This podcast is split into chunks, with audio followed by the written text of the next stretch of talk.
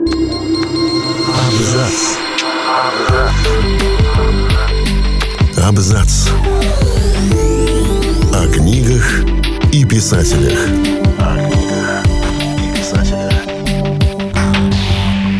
Всем привет, я Олег Булдаков.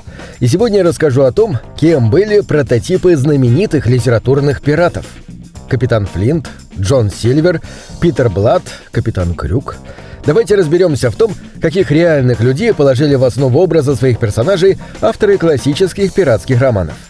Исследователи творчества Роберта Льюиса Стивенсона сходятся на том, что прототипом Джона Флинта в «Острове сокровищ» фигурируют воспоминания героев как капитан корабля Морж, что пропитан кровью и сокровищами так, что едва может плыть. Был знаменитый пират Эдвард Тич, более известен как «Черная борода». Его тоже панически боялась собственная команда, и он поддерживал свою репутацию, время от времени убивая или раня кого-нибудь из подчиненных.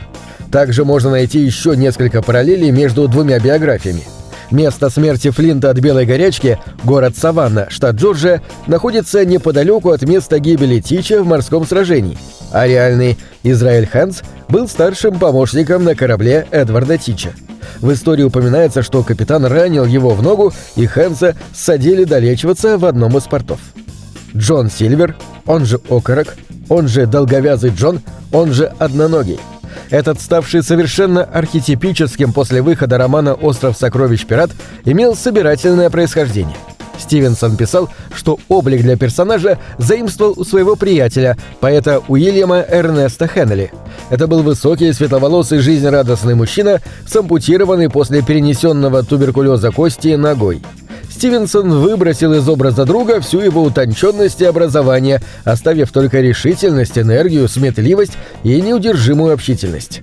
Пасынок Стивенсона, Ллойд Осборн, так писал о Хенри. Массивный, широкоплечий, темпераментный, с густой бородой и костылем. Общительный, веселый, удивительно умный, с громким раскатистым смехом. Трудно вообразить его пыл и энергию, они просто сшибали вас с ног, Трудно найти слово, чтобы описать присущий ему дар вселять бодрость во всех, кто с ним общался, заражать своей верой в собственные силы и самого себя. Также на этот образ повлияла история пирата Натаниэля Норта, который начинал как корабельный кок, потом так же, как и Сильвер, стал квартермейтером и капитаном. Он, как и литературный персонаж, был женат на негритянке. Еще во влиянии на образ знаменитого литературного пирата подозревают братьев Оуэна и Джона Ллойдов. Эти два моряка валийского происхождения разграбили испанский галеон и, по слухам, спрятали пять десятков сундуков с золотом на нескольких островах Карибского бассейна. Один из братьев, предположительно, дал Сильверу свое имя, а второй – самодельный колышек, заменяющий ногу. Кстати, знаменитая карта острова сокровищ из романа Стивенсона датирована августом 1750 года.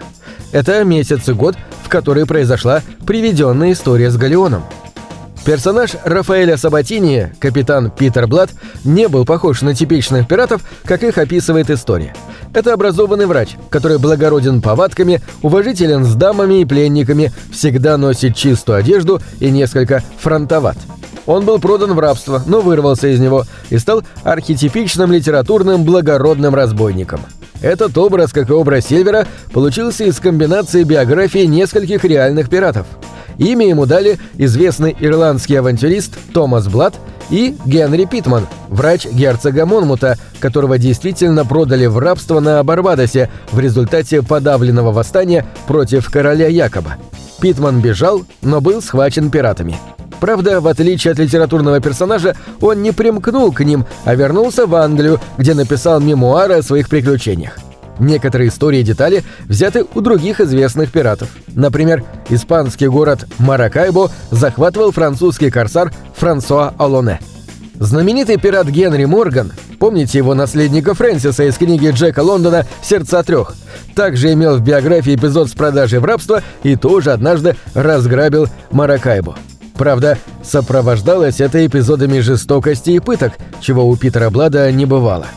Возможно также, что Рафаэль Сабатини вдохновлялся образом писателя-разведчика Даниэля Дефо, который был его кумиром. Изрядно облагороженный образ участника Монмутского восстания, который успел посидеть в тюрьме и активно вмешивался в политику, мог повлиять на то, как Питер Блад вел себя на страницах романов. Известно, что Сабатини обожал читать всеобщую историю пиратства и дневник чумного года Дефо. Главного антагониста пьесы, а впоследствии романа «Питер Пен» капитана Крюка, писатель Джеймс Барри, вероятно, списал самого себя. История этого произведения брала начало из игр в индейцев и пиратов с пятью сыновьями приятеля Барри.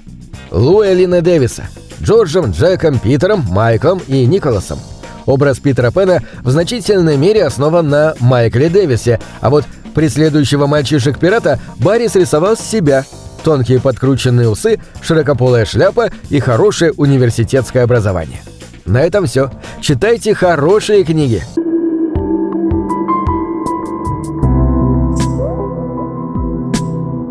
Книги — это двери, что выводят тебя из четырех стен.